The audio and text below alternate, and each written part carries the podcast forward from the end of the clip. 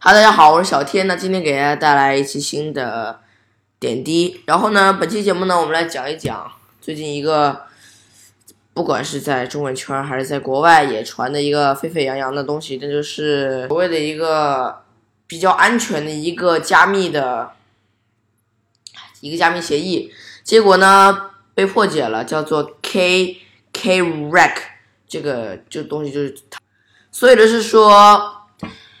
你现在任何的去上网的一个行为都有可能会被监控，比如说呢，WEP 嘛，就是一个非常不安全的协议，在很久，在二零零三年就因为安全性不够被 WPA 二所取代，而现在看来呢，WPA 二也到了达了它的生命尽尽头。OK，实际上呢，你现在。呃，像比如说一些 Twitter，比如说月光博客的博主，对吧？他就建议我们是要去多使用移动网络。移动网络可能很多人流量不多，但是这个的确是防止像 WPA 的呃 Kcrack 攻击，因为 WPA 现在不太安全了。现在已经有办法，就跟 WEP 一样，虽然就是不是破解密码，但是它可以监听你的一举一动，这也是坑的。但是需要注意的是，WPA 二是可以通过更新的，就比如说你的手机，或者说你的笔记本电脑，又或者是你的一些其他东西，可以在路由器端你更新你的路由器，这样更新你的路由器之后，就可以封堵掉这个 bug，跟之前是一样的，可以防止 Kcrack 攻击。呃，但是你可能会想，你要不要更改密码？其实。这次的 Kcrack 攻击你不需要去更改密码，因为 Kcrack 攻击与密与密码无关，更换不更换密码都无法防止 Kcrack 攻击。要防止的方法只有更新手机啊，或者是你的电脑的安全更新，以及路由器要更新你的固件。当然，如果你更新了你的手机或者路由器之后，你如果想更换你的 WiFi 密码，也是一个不错的选择，对吧？万一他黑客趁机。盗取了你的设备密码，那就尴尴尴尬了。那你假如你用的是一个企业级的路由器，假如你是一个网管，又或者是你是一个企业的一个这部分的负责人，又或者是你非常担心这一块儿，企业级的路由器仍然会受到影响。Kcrack 攻击对于 WPA 一和 WPA 二同样有效，对于个人或者是企业架构都有都适用，并且适用于许多种加密方式。那么呢，我们来讲讲这个出现的攻击叫 Kcrack 攻击，K R A C K，这个就是一个这个问题的读音，然后就是这个读音，但是我不知道怎么读，我读 Kcrack，呃，应该是可以的。这个研究人员表示呢，由于由于漏洞出现在 WiFi 标准，也就是 WPA 二本身，因此任何只要你配置正确了，这台路由器或者是你的手机。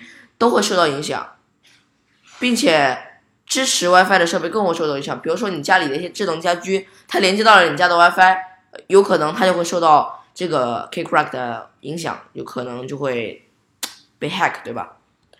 叫做密钥重安装攻击。那么我们从谷歌这里得到了这个发音，那么大家可以听一听这个 Kcrack 的。全称的发音。Reinstallation attack。那我们再来验证一下，是不是读 crack？crack。OK，那么读 crack，当然你读 crack 也是没有问题的。根据一个示范影片，就是你大家可以在啊，我会把这个东西分享到我的网站上，三 w 点 jerrygeek 点 com。你也可以通过跳转链接 h e k k 点 c c 来跳转到我的网站。OK，那我就会把这个 YouTube 的视频放到我的网站上面。根据这个示例示范影片呢，研究人员针对一台安卓手机传送全部为零的加密密钥，而不是真正的加密密钥，最后破解，进而取得手机上的资料。他们指出，这类攻击对 Linux 以及 Android 的6.0以上版本威胁尤其大，因为这两类平台比其他的系统，比如说 iOS 啊以及 Windows 啊，更可能被骗，而更可能去。使用一个假的密钥去，重点是，即使假如你的网站是 HTTPS，可以提供一个额外的加密保护，但是人研究人员警告，在某些情况下，这种保护也可能失效。因为比如说你在 iOS 啊、Android 啊，或者是呃像啊 Windows 啊、macOS 啊里边有一些非浏览器的软件，它会，比如说你的银行软件，它可能就不会使用 HTTPS，它可能就是直接连上去的，因为它这个不是浏览器，可能他们的开发人员就想这可能是绕过了一些问题。